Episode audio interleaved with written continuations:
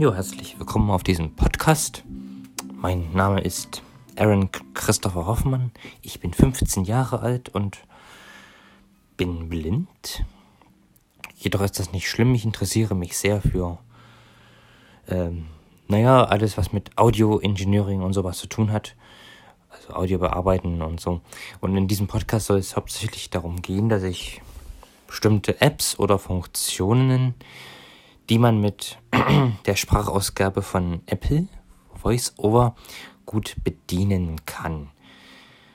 Also das sind dann zum Beispiel Apps wie Musikplayer oder Reader oder sowas.